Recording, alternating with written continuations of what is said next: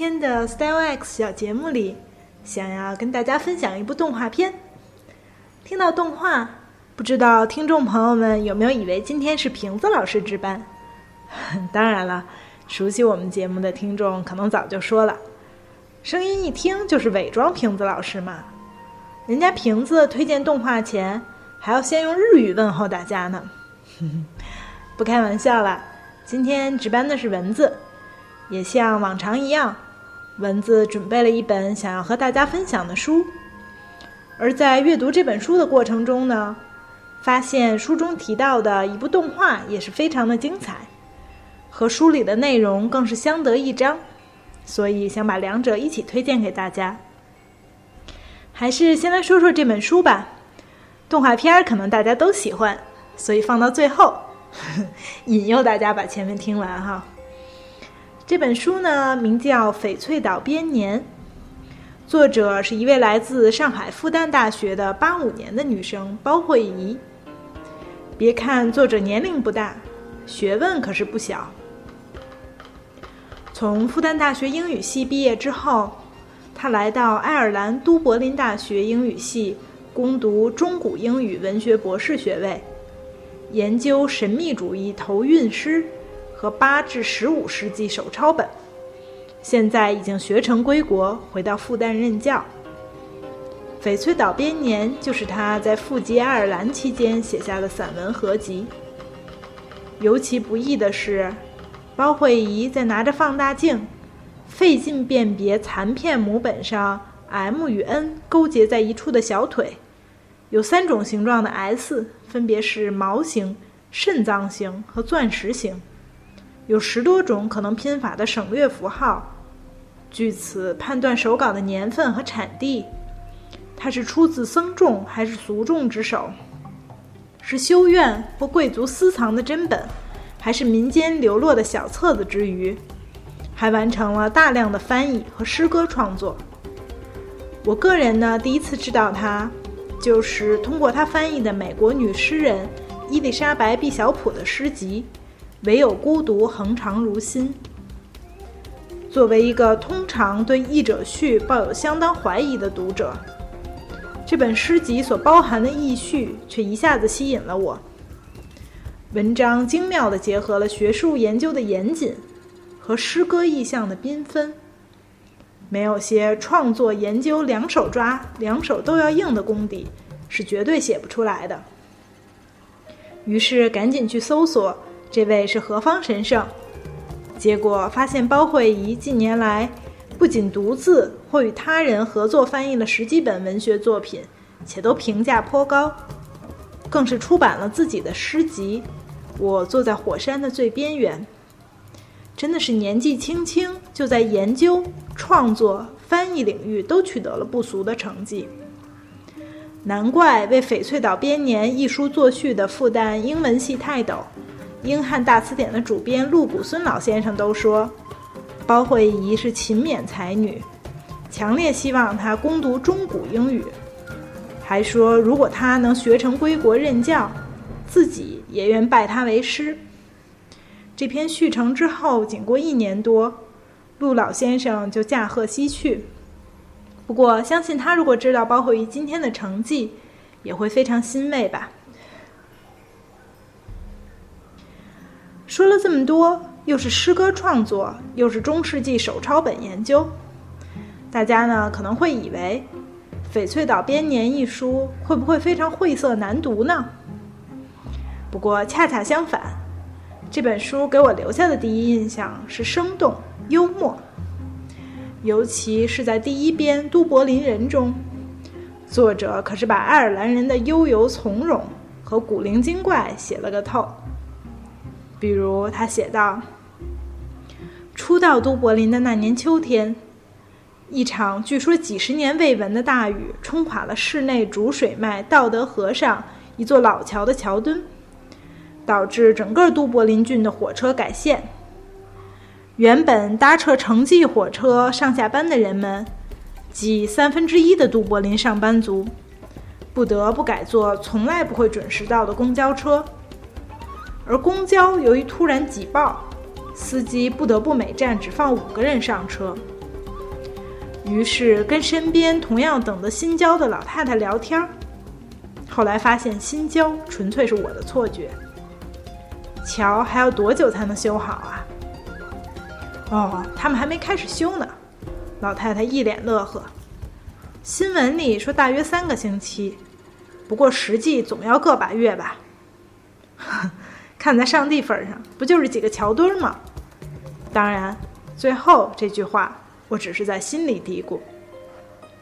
老太太倒是看出了什么似的，安慰一脸崩溃的我：“这不算什么。今年二月下过一场大雪，结果整整半个月没有任何公共交通呢，一直没人扫雪。后来雪就自己化了。”看到这儿。你是不是也被爱尔兰人往好了说是随性从容，往直了说就是不着调的性格逗乐了呢？不仅如此，作为精灵与矮仙、竖琴与风笛之邦，欧洲范围内在史诗与神话的广度和深度上，唯一可与希腊相媲美的国家，爱尔兰人丰沛的想象力。在圣帕特里克节的狂欢游行上得到了最好的彰显。这里作者写道：“虽然该节的初衷是纪念爱尔兰主保圣人帕特里克，一千五百年后的今天，你能在都柏林街头感受到的，纯粹是声嘶力竭的狂欢，四洒飞溅的利比多，仿佛一个封存妖怪的糖罐儿。”被空投到后工业时代，并砸个粉碎。历史把平日里规整冷清、秩序井然的首都，变成了奥之国。这是我第二次全程观摩圣帕特里克大游行，而我依然被爱尔兰人民无畏的想象力、无下限的穿越精神和狂放的品味深深震惊。最初几支看似三观正常的队伍经过之后，政府的军乐团、市长的马车、警署的梗犬方阵，游行群魔乱舞的本质便迅速暴露出来。三层楼高、生着兔子耳朵的犀牛精，戴着日本能面、穿着红衣主教袍的高桥杂技团，印着凯尔经花纹的肥胖充气象棋。在黄色玻璃罩里高唱盖尔与 rap 的长臂猿，手握大刀的硕大龙虾，刀尖还在滴血。用腕足不断抽打街口红绿灯的红蜘蛛，使劲了才发现那其实是一只拔地而起的巨型洋葱。肥胖的下半身还卡进了路障，十几个警员推了半天，才让洋葱怪继续上路。看到对这些光怪陆离的花车的描写，再配上作者自己拍摄的照片，真有一种置身精灵故事中的感觉。生动有趣之外呢，作者精准又瑰丽的语言，绝对是本书的一大亮点。作为诗人和诗歌翻译者，包慧仪早就练就了一身在词语的缝隙间翻飞。在不同语言的音调和含义间摆渡的功夫。更重要的是，他将自己的语言之美、想象之奇，和他笔下的爱尔兰风物结合的丝丝入扣。正是因为言之有物，才能让他的语言华美却又凝练，敏感却不滥情。比如写都柏林的春花。起手一句破空而出。二月起春雷，天鹅拨开菖蒲，盐霜城都柏林一夜之间变成了奈良。比如《海甲上的灯塔》一篇，在描写过灯塔守护人一家后，突然插入这样一句：“关于灯塔，我有太多缥缈的白日梦。每在爱尔兰看到一座新的灯塔，雪白或鲜艳的颜色，奇异的基座，就有海风味道的泡沫在我脑中翻腾。”为了避免弄碎那些可能性的泡沫，我不应该进入任何灯塔。而书名中的翡翠岛，则是以绿为国色的爱尔兰的别称。作者如此写道：“绿是三叶草的颜色，也是凯尔特人的色彩，是翠鸟之色，也是春分之色。”每年圣帕特里克节涌上爱尔兰大街小巷的，人们精心描绘的脸谱是符号之绿，而闪烁于各地教堂的常春藤与青苔之间，隐藏于竖琴艺人潺潺的弦声中，沉睡于康尼玛拉云影游曳的山谷深处，跳荡于克莱尔郡灰蒙蒙的黄荒石坡。与雾张湖之上的，则是眼之绿、耳之绿、欲望之绿与回声之绿。在这个人称翡翠岛的弹丸之地，碧光与灰影流转明灭，四季里更替着交汇和疏远，调绘并收藏着世上每一种纯净或雾杂的翠色。甚至爱尔兰乡间荒凉的泥炭沼泽，也被他带着深切的人文关怀细细描摹。泥沼下方是一个无迹可寻的黑暗世界，因此自古就是秘密处决人犯的理想场所。比如1950年于丹麦出土的图隆德人和2003年爱尔兰密斯郡出土的克罗尼卡文人。虽然被处死的手段异常残忍，刀伤、绞刑、颅骨被劈开，两具在泥底沉睡了一千七百余年的天然木乃伊脸上的神情，却平静的令人动容。我不禁暗自揣测：无数仍躺在泥底的无名人儿啊，在沉积物流淌的床上。可也有深沉瑰丽的梦境。读到这里，我想各位听众朋友们一定和文字一样，绝不仅仅是被语言的极光片语所吸引，更是被作者投向边陲小岛中葬身泥沼的无名之人的关切所打动。在有心人的笔下，无论多么卑微的生与死。都有可能拥有自己闪耀的瞬间。不过，幽默灵动的故事、细腻曼妙的语言，还不是这本书最打动我的地方。在种种五光十色的描写背后，支撑起整本书气质的，是爱尔兰这个地小人少，却盛产世界级文学剧情的国家。上千年来的坚守与传承，和作者自身在孤岛冬夜中研究写作的那份坚持与求索，在这个诞生了叶芝、王尔德、肖伯纳、乔伊斯、贝克特等等文学巨匠的国度，包会仪记述到：国家剧院内，即使是一场档案讲座。也被头发花白的高龄粉丝挤得水泄不通。主持人刚开始放幻灯片，底下的戏剧迷们立刻咂嘴摇头，如数家珍，仿佛这些梨园八卦中记载着民族的历史。短短一个世纪内，一部戏剧在此剧院上演过四十六个版本。据说落幕时。剧院里常常哭声一片，而乔伊斯曾经居住过，也被他写入尤利西斯的圆塔，现今的乔伊斯博物馆。在零八年金融危机之后，由于政府资金紧张，曾经一度关闭。在当地文学爱好者的不懈努力下，现在恢复开放。所有的工作人员都是不拿工资的志愿者。售票员阿姨工作是小学老师，还想着下周让女儿也来接受志愿者培训。所谓滋养文学的一方水土，绝不仅仅是山川岛屿、溪流湖泊，更是生活于其间的一个个普通无名的灵魂。爱尔兰的拉丁文旧称叫做海波尼亚，意思是东境，也就是冬天的国境。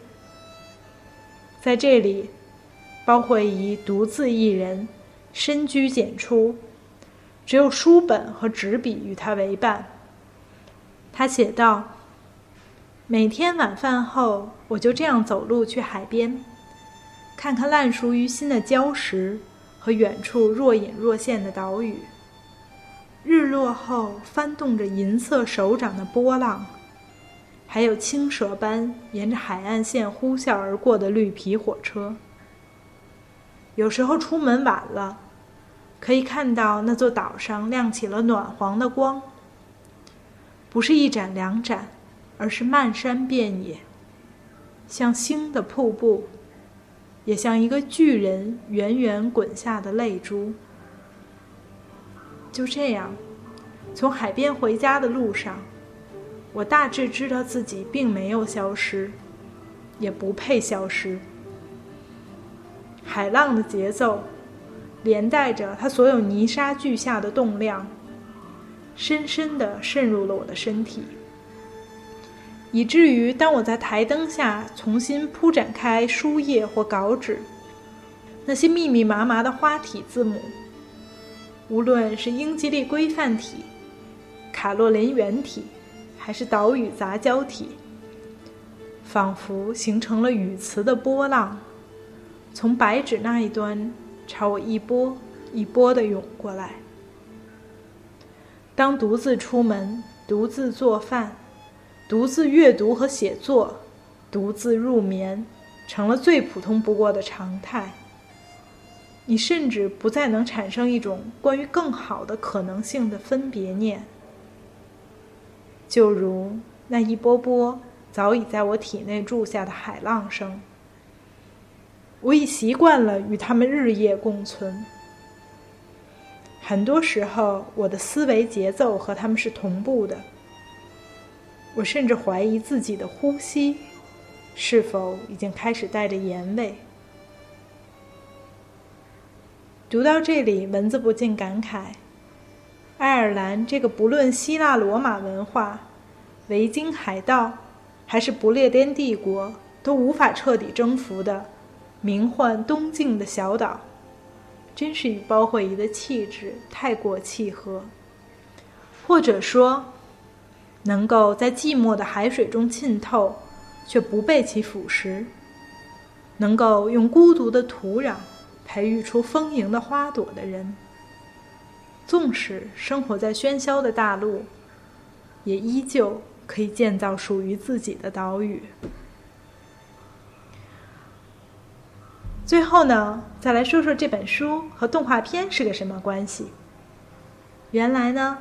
爱尔兰最著名的国宝之一，就是成书于八九世纪之交，现收藏于都柏林圣三一学院的《凯尔经》。作为中世纪手抄本的研究者，包惠仪也在书中详尽介绍了这本装帧奢华、标志着凯尔特纹饰艺术最高成就的拉丁文福音书。经书的书写材质。三百四十页对开牛皮纸，取自一百八十五头小牛犊。由于用青柠汁或粪水浸泡牛皮，并以月刀去毛，是一项费时费力的工程。若是制作时间紧张，这一数字可能激增至一千两百头。而彩绘所需的颜料更是来自世界各地。其中最为昂贵的深蓝色，以天青石制成，来自阿富汗东北部的矿源。装饰两页繁复程度远不及凯尔经的抄本，约需要一百二十个小时。而手绘其中最为美轮美奂的圣铭文之页，则大约需要一个月。今天的人们几乎无法想象，如此精致微妙、簇拥交织的线条，与光艳夺目、栩栩如生的色彩，究竟如何能够诞生于那个海盗频出、兵荒马乱的岁月？由于凯尔经具体的来源与制作过程至今仍然笼罩在历史的迷雾之下，给了艺术想象绝佳的空间。当然，也更是由于经书的编纂过程中所必然要求的执着与决绝，有着贯穿千年直达今日的力量。在2009年，来自爱尔兰的年轻动画导演汤姆·摩尔。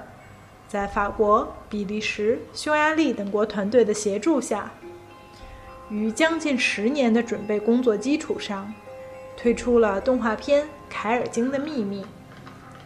动画讲述了小修士布兰登帮助来自艾奥纳岛上的绘经师深入森林采集浆果制造颜料，跟随老人学习插画艺术，并最终在海盗的战火中成长。